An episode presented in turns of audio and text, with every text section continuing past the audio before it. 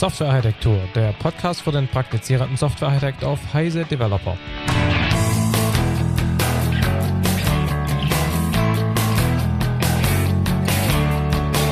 In dieser Episode geht es um Refactoring im Zusammenhang mit Softwarearchitektur.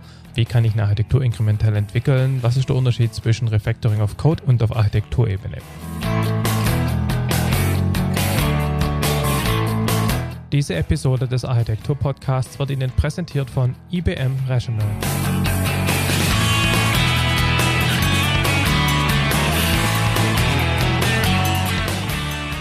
Hallo zusammen, herzlich willkommen zur neuen Ausgabe des Architektur-Podcasts.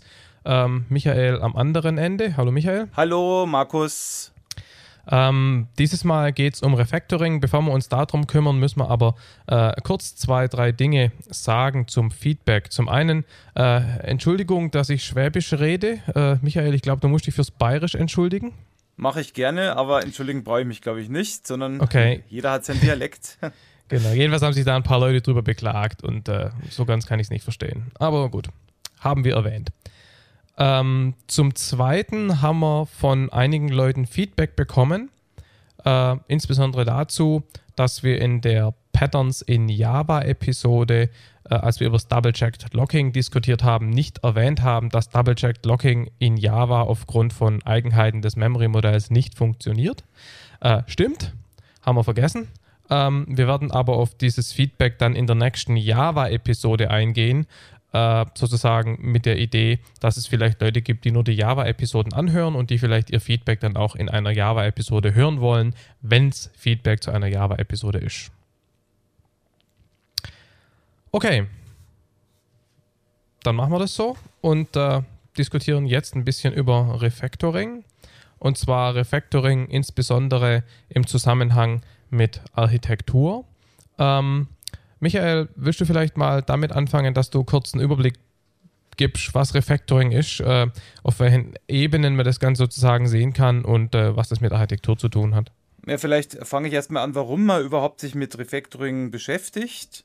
Also ich würde sagen, das Grundproblem, das man hat, wenn man Software-Architekturen baut, ist, dass man ja oft äh, diesen Featureitis-Effekt hat. Also man baut immer Neues hinzu, weil dafür wird man ja auch gelobt und vergisst dann irgendwann mal, dass die Architektur vielleicht irgendwann mal völlig verwildert, vor allem wenn man in Zeitprobleme kommt. Schaut mal bei neuen Features oder bei neuen Hinzufügungen nicht mehr so wahnsinnig drauf, ob die Architektur hinterher noch sauber ist, sondern es wird einfach aufgrund des Zeitdrucks alles Mögliche gemacht. Kennen wir ja, Word, es gibt dann Patches, es gibt verschiedenste Workarounds, die man da sich einbaut und irgendwann wird die Architektur komplett unwartbar.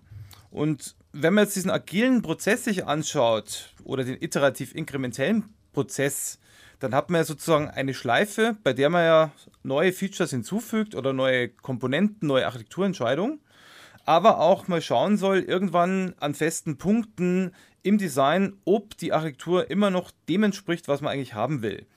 Und wenn man aber merkt, da gibt es Probleme, dann sollte man versuchen, diese Probleme sich vom Halse zu schaffen und genau da greift Refactoring an. Also Refactoring ist im Endeffekt, wenn man den Martin Fowler mal zum Beispiel zitiert, der macht es allerdings erstmal nur für Code-Refactoring. also anderes. quasi auf einer feingranularen Ebene. Auf der feingranularen Ebene, richtig. Der sagt halt einfach, das ist einfach der Prozess oder die Methode, wie man ein Software-System so ändert, dass man zwar die interne Struktur optimiert, aber das externe Verhalten gleich lässt. Und jetzt ist natürlich die Frage, wenn es Code-Refactoring gibt, und wenn man sich die Definition mal anschaut, wieso soll es nicht ein Architektur-Refactoring geben? Das heißt, Refactoring ist ein allgemeines Konzept, beschränkt sich nicht nur auf Code. Und ich würde es halt so definieren, das ist der Prozess, wie man eben ein Software-System ändert, sodass man praktisch die interne Struktur optimiert, aber das externe Verhalten dabei unverändert lässt. Also Refactoring. Also quasi Blackbox-Gedanke. Der Blackbox-Sicht Blackbox bleibt gleich, die Whitebox-Sicht äh, wird äh, wird besser oder anders. Oder mit anderen Worten, wenn ich das hinterher teste und der Tester hatte die Blackbox-Sicht, sollte sich für den Tester eigentlich keine Änderung ergeben. Es sollte aber trotzdem die interne Struktur optimiert werden. Das heißt, Tests sind auch eine Möglichkeit, äh, sozusagen den ja, wie soll ich sagen, den Soll-Zustand einer Architektur zu beschreiben, sodass ich dann überhaupt äh, vernünftig refaktorisieren kann, ohne dass ich das Risiko eingehe, dass hinterher alles kaputt optimiert ist. Genau. Ein Problem habe ich natürlich dabei. Ich kann natürlich nur dann testen, in dem Sinne, wenn ich Implementierung habe. Also wenn ich gerade dabei bin, ein grobes Architekturkonzept, eine Baseline aufzustellen, dann kann ich äh, überprüfen, ob ich eine Änderung gemacht habe, die eben positiv oder negativ ausgefallen ist, mit Seiteneffekten zum Beispiel, nur über zum Beispiel Architekturintrospektion. Das heißt, ich ja. mache ein Review oder ein Assessment. Da, da, kommen wir gleich noch drauf, aber nochmal kurz zurück zu Martin Fowler und Refactoring auf Code-Ebene. Ähm, im Prinzip ist Refactoring ja insbesondere dann wichtig, wenn man eben inkrementell entwickelt, wenn man also quasi nicht Big Design upfront macht, sondern sich eben im Laufe der Zeit an sozusagen die Sollstruktur des Codes herantastet. Ähm, das heißt also, wenn man jetzt wieder über Architektur-Refactoring redet, dann dann heißt es ja eigentlich, dass wir die Architektur genauso inkrementell iterativ entwickeln möchten oder definieren möchten, wie man das vielleicht eben auch auf Code-Ebene tut, richtig? Das ist richtig, wobei ich ein bisschen vorsichtig bin. Also ich würde jetzt Refactoring nicht nur auf inkrementell iterativ sage ich mal, abstützen, obwohl man natürlich sagen muss, der agile Prozess, der iterativ-inkrementelle Prozess zum Beispiel, der unterstützt es natürlich, weil man eben dort immer diese Iterationen drin hat und immer wieder, sage ich mal, Checkpoints äh, sich reinbaut, wo man überprüft, wo stehe ich im Augenblick. Heißt ja. aber nicht, dass ich nicht im Wasserfallmodell auch irgendwann mal, sage ich mal, so eine Zäsur machen kann, um überhaupt meine Architektur dann entsprechend zu prüfen und zu verbessern. Ja. Okay, dann müssen wir jetzt noch, bevor wir über die sozusagen Details reden, müssen wir noch zwei Fragen beantworten.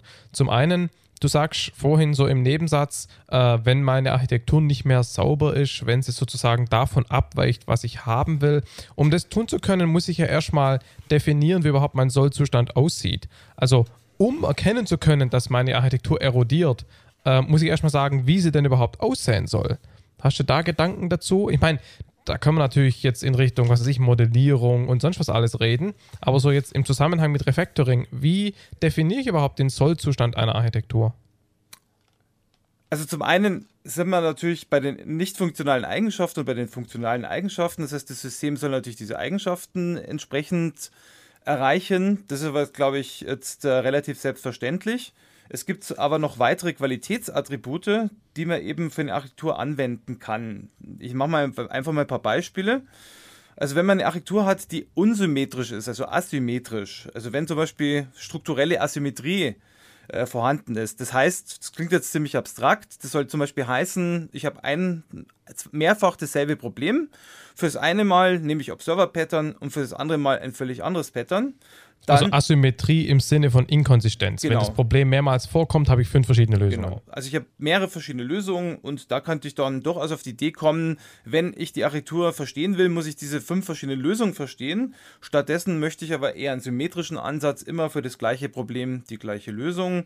Und dann könnte zum Beispiel ein Refactoring darin bestehen, dass ich jedes Mal, wo ich eben eine abweichende Lösung habe, die ich eben nicht haben will, dann eine Refactoring-Maßnahme einbaue. Zum Beispiel mhm. jetzt Refactoring to Patterns ist dann ein typisches Beispiel dafür, ja. wo, wo man wirklich sagt, normalerweise sind Patterns ja Best Practices wenn du in deinem, sag ich mal, Umfeld, in deiner Architektur etwas ohne Patterns gelöst hast, was man aber genauso gut hätte mit Patterns lösen können, ist es meistens sehr wahrscheinlich, dass die Pattern-Lösung vielleicht besser ist als das, was du selber entwickelt hast. Warum gehst du nicht einfach her und äh, modifizierst deine eigene heim selbstgeschriebene Lösung durch eine Pattern-Lösung? Mhm. Da gibt es ein eigenes Buch drüber, Refactory to, äh, Refactoring to Patterns von Joshua Karievsky, was sich explizit mit diesem Thema beschäftigt. Mhm. Ein anderes Beispiel vielleicht, also für Asymmetrie, das was wahrscheinlich eher jeder kennt, der mit Programmieren zu tun hat. Also ich mache jetzt irgendwo ein Open, aber ich sehe in dem Code, da gibt es kein Close. Da hat ja jeder so ein im Bauchgefühl, da stimmt irgendwas nicht. Oder es gibt irgendwo, sage ich mal, ein ähm, Begin-Transaction, aber kein Commit- oder Rollback-Transaction. Da hat man auch im Bauchgefühl, da stimmt was nicht. Da erwartet man gewisse Symmetrieeigenschaften. Und wenn man dann sieht, diese Symmetrieeigenschaften erfüllt mein Programm nicht, dann versuche ich eben durch ein Refactoring, weil ich da eben überprüfen kann, dass es in vielen Fällen eben ein Problem ist und da ein Fehler drin ist, dann kann ich eben durch Refactoring-Maßnahmen das entsprechend beseitigen.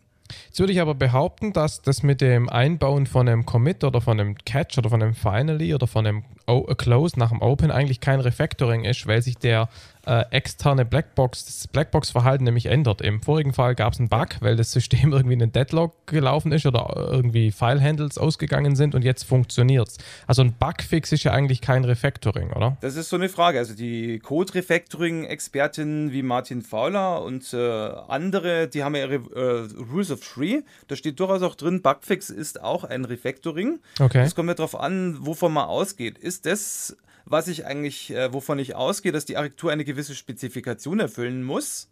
Und nach dem Refactoring muss die Spezifikation auch noch erfüllt werden.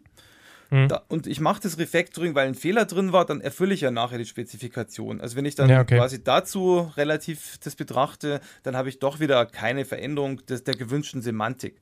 Das okay. ist aber, sage ich mal, ein bisschen in der Grauzone. Ja, genau.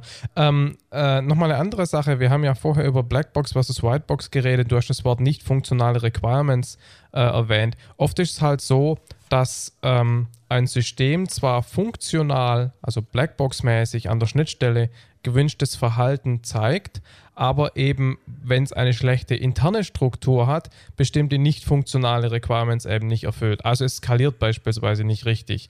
Oder es ist schwer wartbar, weil eben, wie du vorhin gesagt hast, jedes Mal, wenn eine bestimmte Art von Problem auftaucht, man die anders löst, also diese Asymmetrie wieder. Mhm. Das heißt also, man wird oft refaktorieren, um bestimmte nicht funktionale Requirements zu erfüllen, die äh, sozusagen, wo die, wo die Funktionalität, die funktionalen Requirements funktionieren, aber das System hat eine interne Struktur, die halt bestimmte nicht funktionale dann eben nicht erlauben. Okay, das ist richtig, ja.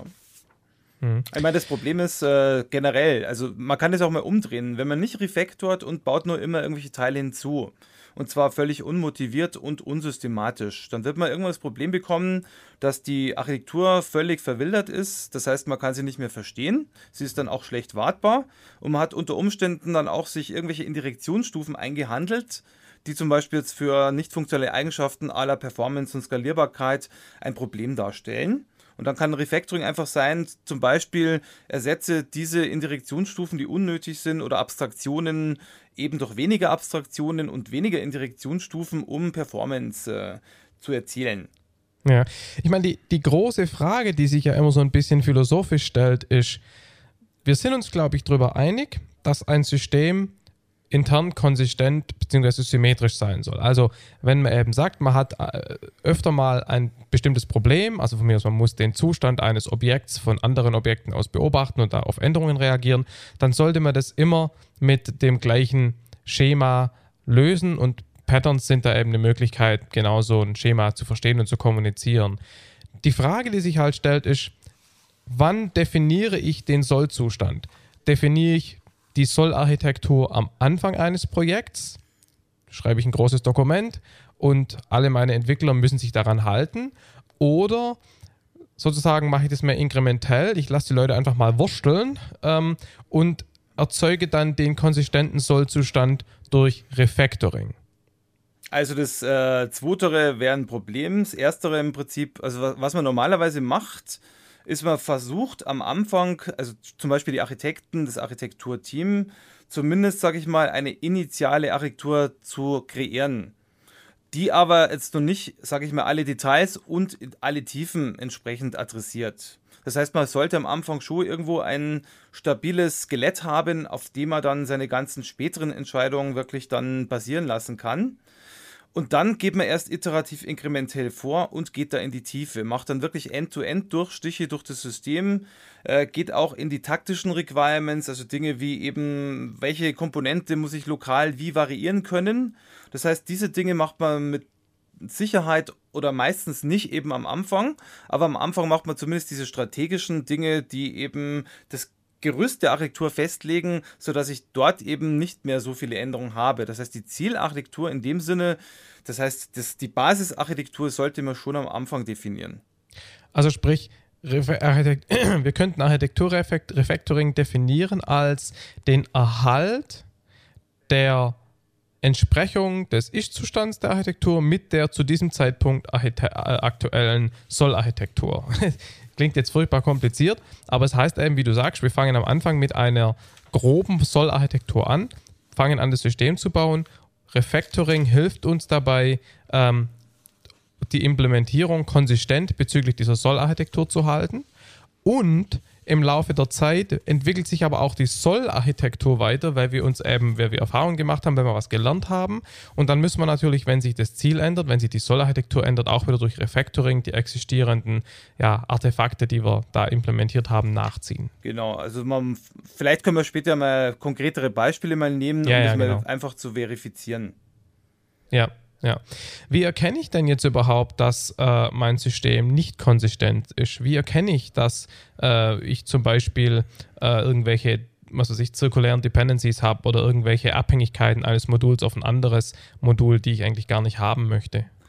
Äh, Vielleicht, äh, bevor, du, bevor wir das beantworten, ein weiterer Punkt, den ich nur kurz einschieben möchte, Architecture Smells, weil das geht ein bisschen in die Richtung, Ja, genau. ähm, wenn, wenn man jetzt mal das Code-Refactoring sieht und äh, Kent Beck zum Beispiel das eingeführt hat mit den Worten, es gäbe irgendwelche Code-Smells, das heißt, seine Großmutter hätte gesagt, immer wenn's, wenn er als Baby unangenehm gerochen hätte, da ist was nicht in Ordnung. Dann hat er halt dafür dieses, diesen Begriff der Code-Smells eingeführt. Also immer wenn irgendwas riecht, merke ich, es ist irgendwas nicht in Ordnung. Und bei der Architektur gibt es auch diese Smells. Vielleicht mal ein Beispiel, damit sie ganz so abgehoben klingt. Zum Beispiel, ich merke, ich schaue auf die Architektur drauf und bekomme auf einmal Probleme, die Architektur zu verstehen, weil die verschiedenen Komponenten völlig unlogisch benannt sind. Oder ich sehe, hast du ja gerade angedeutet, es gibt zwischen verschiedenen Subsystemen irgendwo einen Zyklus.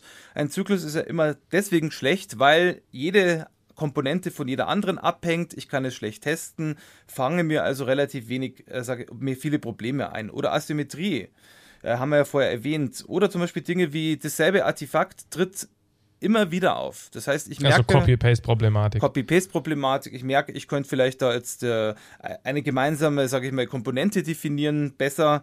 Oder übergenerisches Design ist mein Lieblings, äh, fast mein Lieblingsthema, weil ich das immer wieder sehe, dass Leute sagen, ich weiß ja nicht, wie die Architektur später ausschauen soll. Wir haben einfach viel zu wenig Requirements, es ist ja alles so unsicher.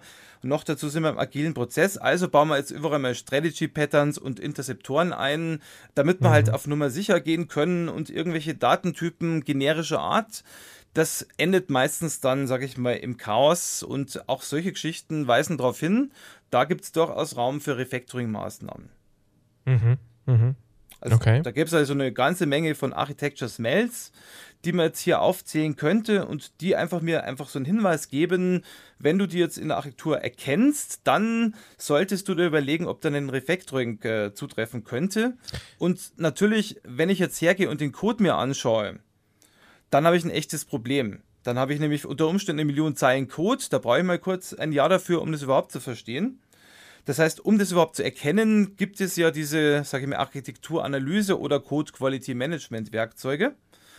Und äh, Wobei, das sind ja zwei verschiedene Paar Stiefel. das Also, sind zwei verschiedene Archite- Paar Stiefel, ja. Genau. Also weil diese Code Quality Management Geschichten, die im Prinzip Style, also im, also aufgeblasene Style Checker, ja, Mhm. oder die zum Beispiel erkennen, dass eine, dass, dass, dass, ein, dass ein Try irgendwo steht und dann bestimmte, keine Ahnung, dass irgendwie ein Finally fehlt und deshalb irgendwie eine Ressource nicht mehr freigegeben wird. Das ist ja eine wirklich relativ Low-Level Abstraktionsebene. Genau, das ist ja was ja. anderes als, als Architekturanalyse. Genau, also Code Quality Management ist dementsprechend auch mehr fürs Code Refactoring interessant. Genau, ja. Aber für die, sage ich mal, Architekturgeschichten, eben Architekturanalyse-Tools, äh, da hattet, habtet ihr ja im SE-Radio mit Bernhard Merkle eine extra Episode drüber. Die können Ja. wir sicher in den Shownotes dann drauf referenzieren.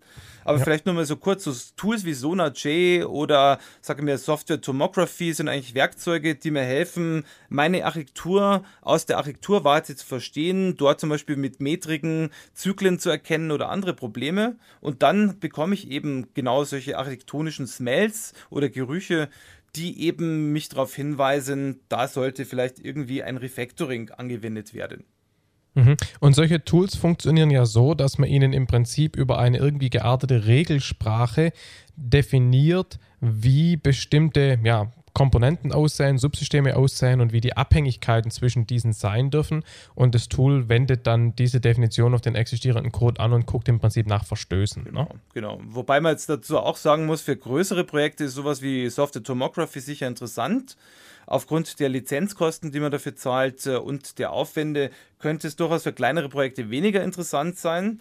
Könnte man denken, aber im Prinzip rentiert sich auf jeden Fall die Verwendung von so einem Werkzeug, damit man eben als Architekt immer wieder, sage ich mal, drauf gestoßen wird, wann es Probleme gibt. Und der äh, Wolfgang Bischofberger, der das ja, sage ich mal, vertreibt, dieses Werkzeug und dafür verantwortlich ist, der sagt auch immer, dass es auf seine eigene Werkzeuge, auf seine eigenen Werkzeuge anwendet und immer wieder überrascht ist, welche Probleme da drin sind teilweise und ja. die kann er halt dann recht frühzeitig äh, eliminieren. Das sage ich jetzt deswegen, denn man könnte ja auf die Idee kommen, irgendwann, ich baue jetzt meine Architektur bis zum Detail und dann fange ich erst am Schluss an mit Refactoring-Maßnahmen. Dann habe ich mal aber wo ich ein Problem eingebaut habe, dieses Problem habe ich weitere Komponenten dazu gebaut. Das habe ich mir also richtig, richtig fest zementiert. Ja. Und dann hilft mir Refactoring unter Umständen überhaupt nicht mehr.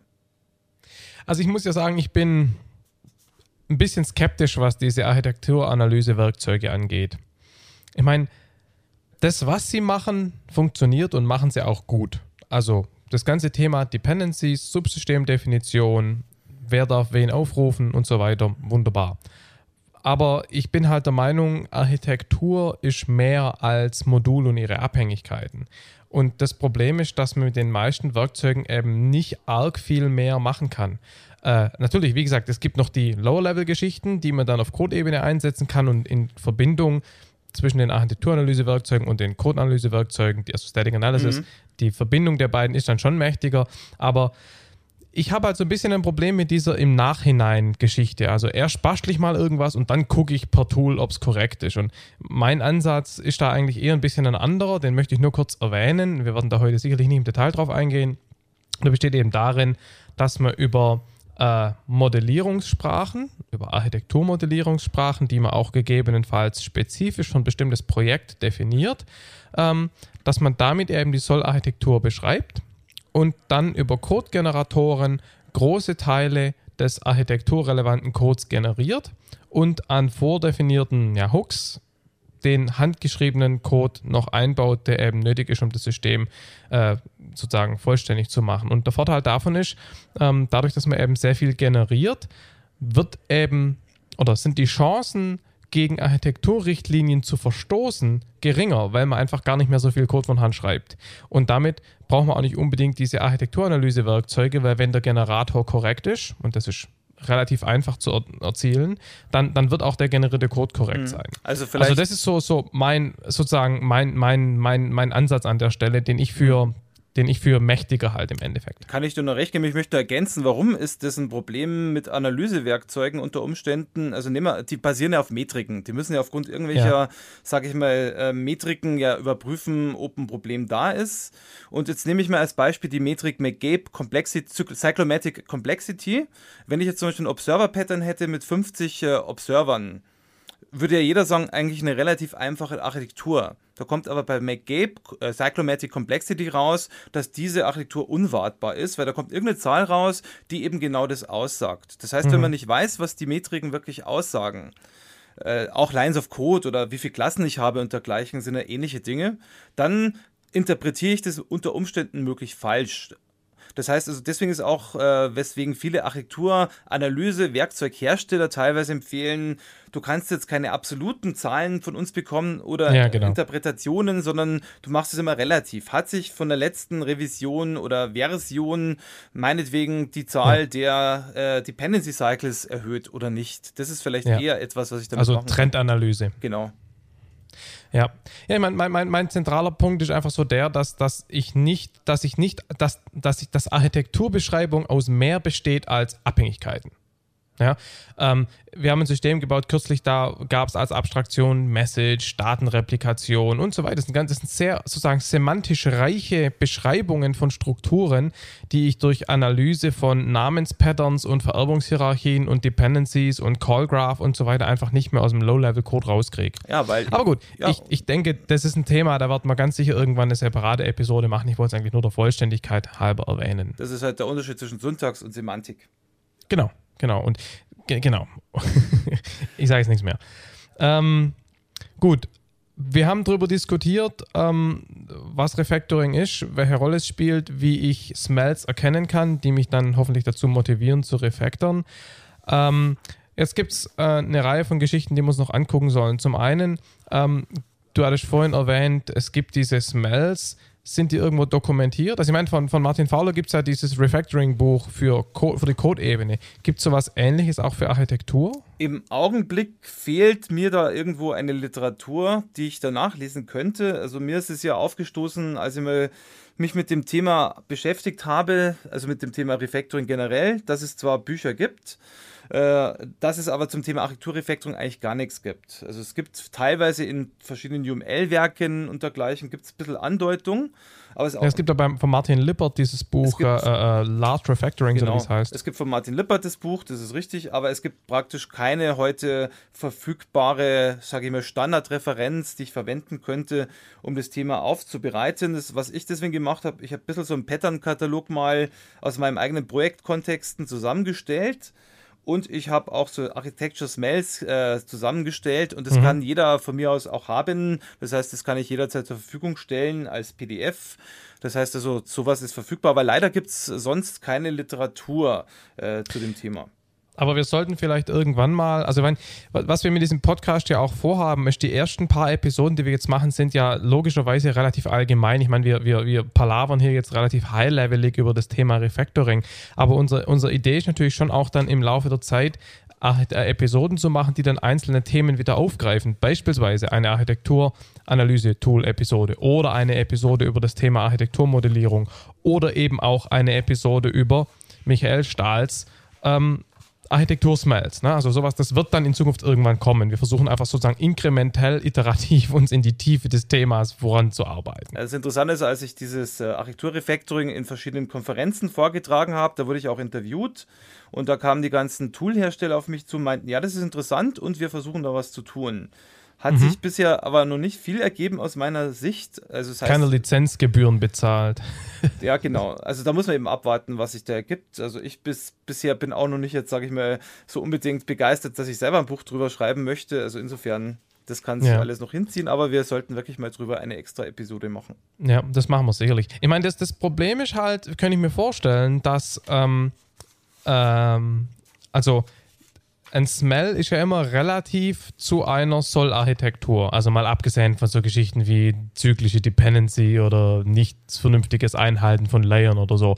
Aber im Prinzip ist eben die Frage, ob man überhaupt eine hinreichend große Menge konkret nutzbarer und trotzdem allgemeiner Smells identifizieren kann, die über so Trivialitäten wie Dependencies ja. hinausgehen. Ich meine, das Problem ist, ich sage einfach mal ein Beispiel, wo man sieht, dass es mit den Smells, äh, dieser diesen generischen Smells nicht getan ist. Also angenommen, ja.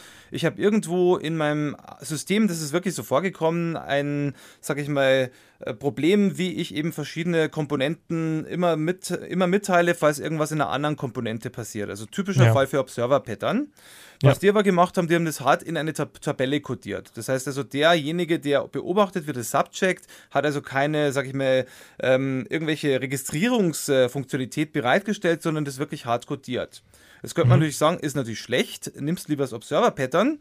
Wenn ich aber jetzt dazu sage, das Ganze war ein Echtzeit-Embedded-System, dann sieht man sofort, das Ganze ist natürlich jetzt in dem Fall eher besser, es nicht mit dem Observer-Pattern zu machen, weil in diesem Fall wirklich diese Dynamik, die man im Observer-Pattern hat, nicht erwünscht ist. Das heißt, ja. ein Refactoring geht ja immer von links nach rechts oder von rechts nach links, macht also eine semantisch invariante Transformation meiner Architektur.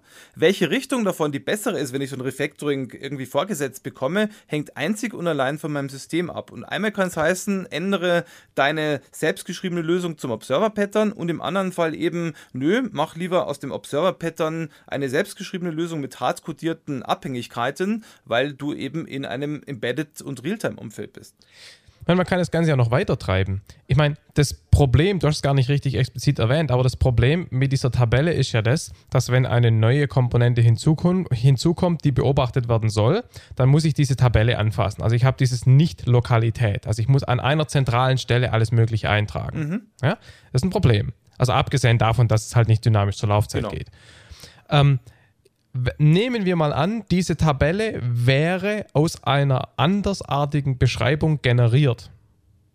Ja, also angenommen, ich hätte irgendwo eine, keine Ahnung, XML-basiert oder irgendwas modelliert, eine Beschreibung der Komponenten und ihrer äh, sozusagen Dependencies bezüglich Änderungsnotification und ich würde da dann daraus diese Tabelle generieren. Dann wäre zwar die Tabelle, wie du gesagt hast, im Prinzip schlecht, weil ich habe diese zentrale Stelle. Dadurch, dass ich sie aber generiere, muss man sich das ja vorstellen wie ein Object-File, sprich ich mache das von Hand gar nie und wenn ich dann in meinen Modellen eine weitere Komponente einbaut und eine neue Abhängigkeit äh, einzeichne, generiere ich einfach mein, meine Tabelle neu. Was ich damit sagen will, ist, ähm, selbst wenn ein Stück Code einen gewissen Smell zeigt dieser Code ist aber gar nicht handgeschrieben, sondern wird quasi aus abstrakteren Beschreibungen generiert, dann habe ich eigentlich kein Problem. Richtig. Heißt, auch das muss man in Betracht ziehen. Das heißt, das reine Angucken des Codes ist möglicherweise gar nicht äh, das Entscheidende, weil, weil ich eben an dem Code nicht sehe, ob er generiert wurde oder nicht. Richtig. Das heißt, dass im Prinzip äh, so mit modellbasierten Ansätzen kann es durchaus sein, dass man zum Beispiel Code generiert und dieser Code, äh, wie du sagst, Smells aufweist oder vielleicht ja. dann dazu führt, dass ich Millionen von Zeilen zusätzlich habe. Äh, ich übertreibe jetzt mal, aber ja, ja. es ist trotzdem kein Problem in dem Fall. Da hast genau. du absolut recht. Also deswegen sollte man wirklich mal eine extra Sendung, das machen wir ja auch, über modellbasierte Ansätze machen, weil genau, es genau in genau. diese Richtung geht. Klar. Nee, wie gesagt, mein Punkt war nur, dass, dass, dass man eben, das hast du ja auch gesagt, dass man den größeren Kontext in, also sozusagen in Betracht ziehen muss und nicht nur den Code angucken und am, am Code als einzigem Input sozusagen dann erkennen, ob es ein Smell hat oder nicht. Das ist richtig. Gut. Ähm, ein anderer Begriff, der in dem Zusammenhang auftaucht, ähm, ist Re-Engineering oder Reverse Engineering. Ist das das gleiche wie Refactoring oder wie ist da der Bezug zwischen diesen beiden Themen? Also Re-Engineering hat einen ganz anderen Ansatz. Bei Re-Engineering geht es ja darum, dass ich nicht irgendwelche lokalen Änderungen vornehme, sondern dass ich grundsätzlich das gesamte System nochmal auf den Kopf stelle. Also bei Re-Engineering mache ich erstmal eine Reverse-Engineering-Phase, wo ich mal anschaue, ähm, aus welchen Komponenten besteht überhaupt mein System, was möchte ich davon behalten, was muss ich vielleicht bisschen verändern, um es zu behalten. Und dann nehme ich diese Teile, die ich daraus bekomme, um ein neues System in einem Forward Engineering zusammenzubauen. Das heißt, unter Umständen äh, nehme ich da wirklich jeden Stein auseinander, schmeiß viele Sachen weg und bekomme ein komplett neues System, das vielleicht nur noch aus wenigen Teilen besteht, die man ursprünglich eigentlich hatte. Das heißt, Refactoring im Gegensatz zu Reengineering äh, setzt wirklich ganzheitlich an auf das gesamte System hat eben einen komplett anderen Prozess, macht also erstmal einen Reverse Engineering Ansatz und dann Forward Engineering und kann unter Umständen ein völlig neues System mit völlig unterschiedlicher Struktur, völlig anderem Verhalten zum Beispiel äh, produzieren und so damit eben auch diese Semantik verändern. Und deswegen ist es eben ein bisschen, sag ich mal, wesentlich größerer Ansatz und auch um, umfangreicherer Ansatz als jetzt ein Re Refactoring, das dann nach sich ziehen würde. Also ein Refactoring ist etwas, was ich wirklich sage, ich bin Architekt, ich mache regelmäßig, äh, schaue ich auf die Architektur, mache eine Analyse, meinetwegen jede Woche oder nach, jedem, nach jeder Iteration an einem Tag. Schau mal an, was habe ich mir für Smells eingefangen und dann setze ich mich hin und versuche diese Smells mit entsprechenden Refactorings äh, zu bearbeiten. Das heißt, das mache ich wirklich während des Prozesses immer wieder. Ein Reengineering ist wirklich, nimm das System, wie es ist, äh, reverse engineere es, äh, schau an, was du davon behalten willst und mach daraus wirklich ein komplett neues System. Das kann also wirklich Jahre dauern, bis das dann fertig ist. Mhm. Also Refactoring ist quasi das inkrementelle Versuchen, das tatsächliche System an dem soll System auszurichten und ein, Re ein Reverse Engineering, Re-Engineering ist im Prinzip, ich nehme irgendwann ist erstmal Müllberg und uh, strukturiere den ja. so um, dass er mittelfristig dann zum Beispiel wartbar genau, ist. Genau, kann ich, könnte ja bösartig sein. Also ein typisches Beispiel, also wann macht man Refactoring und wann merkt man, ich komme mit Refactoring nicht weiter. Das heißt, wenn ich jetzt zum Beispiel merke, ich bin dauernd nur noch am Refactoren und jedes Mal, wenn ich Refactored habe, tauchen neue Probleme auf. Ja. Beispiel ist Windows XP und Security. Das wurde ja, hoffentlich hört keiner zu, der von Microsoft ist. Auf jeden Fall, das Security-Thema wurde ja damals nicht extra berücksichtigt in XP. Das war ja kein Thema. Hat dazu geführt, dass das dort natürlich nicht drin war. Da kann man ja. natürlich hinterher schon hergehen und versuchen, ein paar Patches und, und Security-Packs einzuspielen. Das wird einem aber nicht viel helfen, weil man grundsätzlich sich die Architektur schon so versaut hat, dass man es im Endeffekt mit lokalen Refactorings nicht hinkriegt. Aber ja. in dem Fall, weil man so viele Millionen, sag ich mal, äh, Versionen davon hat, muss man es halt trotzdem mit Refactoring irgendwo entsprechend dem Benutzer erleichtern. Auf der anderen Seite geht man dann her und baut sowas wie Vista oder jetzt Windows 7 und baut ja. daraus ein komplett neues System. Äh, das ist eigentlich ein Re-Engineering, kann man sich mhm. vorstellen. Äh, irgendwann hat also Refactoring seine Grenzen und irgendwann gehe ich sofort zu Re-Engineering. Ist ein eigentlich ziemlich guter Vergleich, ja. ja. Okay. Ähm, das, das, das kommt, da kommt noch ein anderes Thema mit rein, und zwar das Thema Lokalität. Ne? Also ähm, Refactoring ist natürlich umso einfacher, je lokaler eine Änderung ist. Und gerade Security ist eben nicht lokal. Ne? Security betrifft halt so querschnittlich mehr oder weniger ein ganzes ja, System. Ja.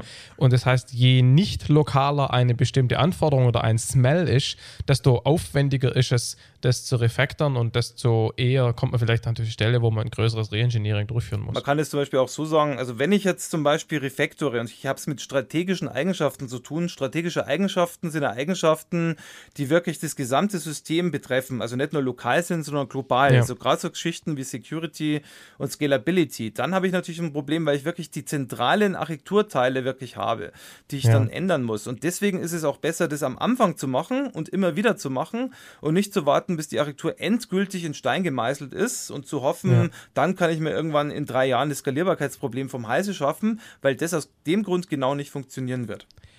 Wie überzeuge ich eigentlich meine Organisation davon, dass ich im Laufe des Projekts immer wieder Phasen brauche, wo ich Refactoring, also Architektur oder eben auch Code, durchführe, um eine gewisse Qualität beizubehalten? Ich meine, jetzt so als ähm, Entwickler oder Architekt, kleiner Architekt in einer größeren Organisation, Termindruck und so weiter, gibt es da irgendwelche Tipps? Also wie kriege ich das äh, geregelt?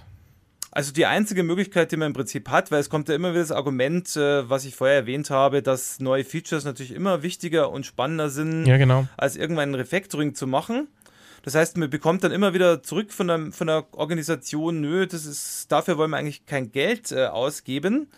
Ähm, man hat aber im Prinzip garantiert in der Organisation schon Leichen im Keller, wo genau das, dieser Ansatz fun nicht funktioniert hat, weil man gesehen hat, also man hat äh, sich Probleme nicht gleich vom Halse geschafft und das System ist dann im Endeffekt mit Riesenschwierigkeiten überhaupt erstmal geboren worden. Das ja. heißt, das ist das Problem, dass ich quasi wirklich mehr Kosten habe, wenn ich nicht refactore, als wenn ich gleich refactore. Das heißt, es ist zugegeben nicht immer einfach, das zu argumentieren aber man kann dann eben nur hergehen und existierende Projekte, Stichwort Learning from Failure nehmen und beweisen, Leute, wir haben genau beim letzten Projekt oder bei den letzten Projekten auch genau dieses Prinzip verwendet, nicht zu refactoren und haben dadurch genau folgende Probleme dann bekommen. Kann mir vorstellen, dass es tatsächlich auch hilft mit Architekturanalyse, Werkzeugen oder was auch immer. Ähm, zu messen und über Trendcharts zu zeigen, wie bestimmte Eigenschaften über die Zeit schlechter werden. Genau. Also wenn ich halt meine Management zeigen kann, guck mal, die Anzahl der, was weiß ich, verschiedenen äh, Zugriffsmechanismen auf eine Datenbank ist jetzt bei vier angekommen und wir haben jetzt so und so viele Layer äh, sozusagen Violations, also ja. ne, irgendwelche falsch rum Dependencies of Layers oder man hat jetzt so und so viele Zirkel und man sieht, wie es über die Zeit schlechter wird oder mehr werden, dann kann man vielleicht auch damit ein bisschen deutlich machen, was man, dass man ja. in ein Problem reinläuft. Das Wichtige ist halt natürlich also, nur, dass man als Architekt das möglichst am Anfang dann motivieren muss. Denn ich sage jetzt nur mal zwei Gründe dafür. Wenn man es nicht am Anfang motiviert, dann gibt es in dem Prozess auch keine Aktivitäten dafür und da gibt es auch keine Ressourcen dafür. Das heißt, dann ja, okay, muss ich es mir aus dem Rippen schneiden. Zweitens, wenn ich eine größere Organisation habe, dann muss ich dort von vornherein dieses Refactoring quasi motivieren, denn Organisationen haben ja meistens mehrere Subeinheiten und jede Subeinheit baut dann meinetwegen irgendein Subsystem. Ja. Und ein Refactoring kann ja über mehrere dieser Subsysteme hinweggehen und jeder, jedes Subsystem hat vielleicht irgendeinen König, der sich dafür zuständig hält. Und wenn man dieses Denken nicht von vornherein durch so Refactoring-Motivation entsprechend eliminiert, dann bekommt man dort auch garantiert Probleme mit organisatorischen und politischen, sage ich mal, Punkten. Ja, und, und sozusagen in der gleichen Richtung auch das Messen, auch das Installieren, Verwenden, Konfigurieren von einem Architekturmanagement oder Analysewerkzeug braucht ja schon Ressourcen. Und insofern, klar, man muss schon am Anfang mal als Architekt im Team oder in der Organisation eine gewisse Bereitschaft, zumindest mal für das Messen der Probleme herbeiführen. Vor allem, was vielleicht wichtiger ist, wenn man jetzt auch noch in einem, sage ich mal, größeren Projektumfeld ist und einen Testmanager hat, dann ist es die Aufgabe des Architekten, mit dem Testmanager zusammen diese Maßnahmen auch zu planen, weil ich muss ja hinterher ja auch äh, entsprechend prüfen auf ihre Qualität. Ähm, und deswegen sollte man auch mit anderen Stakeholdern in so einem Projekt dann wirklich vorher auch sprechen, wie man das dann wirklich strategisch dann auch durchführt. Ja, und, und man muss den Jungs gegebenenfalls auch klar machen, dass, also welche Auswirkungen eine schlechte Qualität und Asymmetrie eben hat. Also, äh, dass eben dann bestimmte nicht funktionale Anforderungen oder ja, nicht mehr erfüllt werden können und das eben auch klar kommunizieren, damit die überhaupt den, den Bedarf sehen, da in, in Refactoring Zeit genau. zu investieren. Also was man vielleicht dazu sagen kann, als ein inkrementell iterativer Prozess oder ein agiler Prozess ist dann natürlich hilfreich, weil genau dort ja. hat man ja die Iterationen und Schleifen, die man eben genau. nutzen kann, um sowas entsprechend frühzeitig zu erkennen. Ja. Okay. Sind wir durch? Haben wir was vergessen? Ja, vielleicht mal, sollen wir einfach mal ein Beispiel, weil wir haben jetzt, glaube ich, jetzt äh, relativ viel über Refactoring gesprochen. Ja. Ich kann da ja. vielleicht mal ein Beispiel aus der Siemens-Praxis mal bringen. Ja. Ähm, nur mal, damit man sieht, auf welcher Ebene befinden sich solche Refactorings. Also ich hoffe, das kann man jetzt in einem Podcast gut rüberbringen, weil es natürlich jetzt äh, grafisch wahrscheinlich einfacher zu verstehen. Aber ich mache einfach mal ein Beispiel. Also wir hatten zum Beispiel ein System, ähm, da ging es darum, ein Warnlagersystem zu bauen. Mhm. Und dieses Warnlagersystem ähm, besteht aus mehreren Abstraktionen. Zum Beispiel eben aus der einer Abstraktion Abstract Storage. Da geht es darum, auf welchen, sage ich mal, Komponenten kann ich überhaupt Waren lagern. Mhm. Und ja. das, hat, das hat man relativ schön gebaut und irgendwann kam einer auf die Idee, es müssen auch Waren transportiert werden, zum Beispiel über Fließbänder oder über Gabelstapler und so weiter. Was mhm. hat man also gemacht? Neben dieser Abstraktion Abstract Storage hat man parallel dazu eine Abstraktion Transportway integriert mit mhm. dem entsprechenden Transportequipment, also zum Beispiel irgendwelche Fließbänder oder irgendwelche äh, Gabelstapler und dergleichen. Und hat auf einmal dann eine wesentlich komplexere Architektur bekommen. Denn neben dem Abstract Storage als Abstraktion hat man auf einmal auch den Transportway gehabt. Mhm. Und dann hat man sich überlegt, irgendwann mal in der, nach der Iteration, ja, jetzt schaut es irgendwie schlecht aus. Jetzt haben wir mehr Komponenten, mehr Relationen zueinander. Muss das wirklich sein? Und irgendjemand ist dann auf den Trichter gekommen, also ein Domänenexperte aus der Domäne, dass man eben eigentlich einen Transport von einer Ware auch wiederum nichts anderes als nichts anderes betrachten kann als einen Speicher für solche, für solche Waren. Das heißt, statt mhm. eben ein Transportway-Abstraktion entsprechend zu bauen, hat man eben quasi das ganze Transportequipment ebenfalls unter Abstract Storage eingehängt.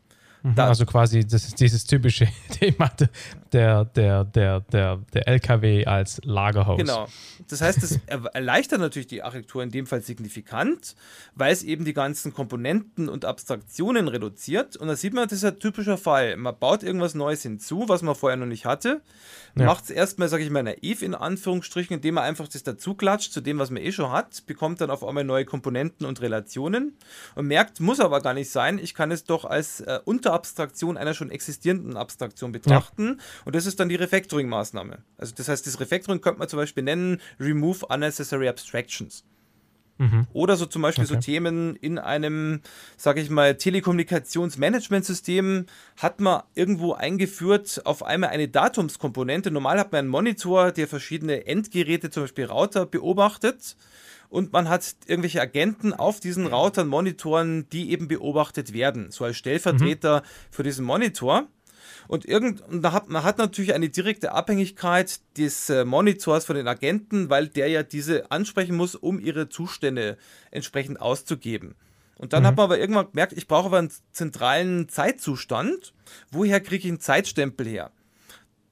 Lösung war dann einfach in dieses äh, Monitor-Subsystem einfach eine Get-Date und Get-Time-Komponente einzubauen. Auf einmal waren also die Agenten ihrerseits wiederum von dem Monitor abhängig. Und man hat einen ja. Zyklus drin gehabt. Das ja. hat man einfach ja. gelöst, indem man eine zusätzliche Komponente, es ist der Architecture Smell ist also, es gibt einen Zyklus, ich baue eine zusätzliche Komponente ein, die einfach dazu da gedacht ist, nur einen Zeitstempel zu bekommen und habe dann diese, sage ich mal, Abhängigkeit aufgebrochen und äh, entsprechend gelöst. Das ist ein Beispiel okay. für Break Dependency Cycle zum Beispiel. Ja. Ja, ja, ja. Einfach nur einfach okay. zwei Beispiele, damit man sich wirklich was Konkretes darunter vorstellen kann. Okay. Wunderbar. Aber jetzt sind wir am Ende, oder? Jetzt sind wir am Ende, aber nur, sage ich mal, nicht bildlich gesprochen. okay. Ähm, übrigens, ähm, wir haben jetzt zwar in dieser Episode nicht im Detail über euer Feedback gesprochen, wenn wir das in der Java-Episode tun, aber ähm, wir machen sicherlich gelegentlich mal Fehler oder vergessen Dinge. Und wir freuen uns da echt, wenn ihr euch da meldet und uns eine E-Mail schreibt an, äh, oh Gott, weißt du die? die E-Mail-Adresse.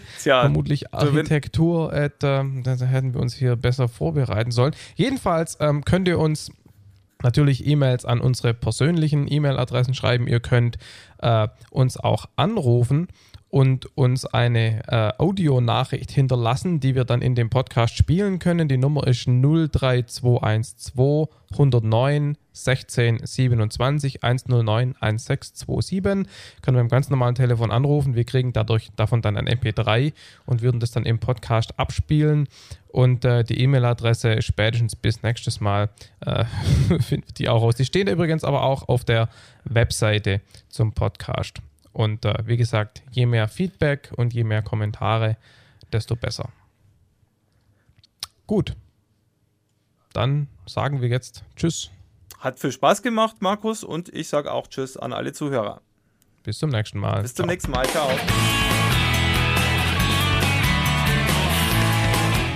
Vielen Dank fürs Runterladen und Anhören des Softwarearchitektur Podcasts. Präsentiert mit Unterstützung von IBM Rational. Der Podcast wird produziert von Michael Stahl, Stefan Tilkoff, Markus Völter und Christian Weyer und ist gehostet auf dem Heise Developer Channel unter www.heise.de slash developer slash podcast. Wir freuen uns über jegliches Feedback via Mail, Kommentaren auf der Webseite oder als selbst aufgenommenes MP3 bzw. als Anruf auf unserer Voicebox. Die Kontaktmöglichkeiten finden sich im Detail auf der Webseite. Alle Episoden des Podcasts sind lizenziert unter der Creative Commons Non-Derivative 3.0 Lizenz. Das bedeutet, die Episoden als Ganzes können für nicht kommerzielle Zwecke verwendet werden.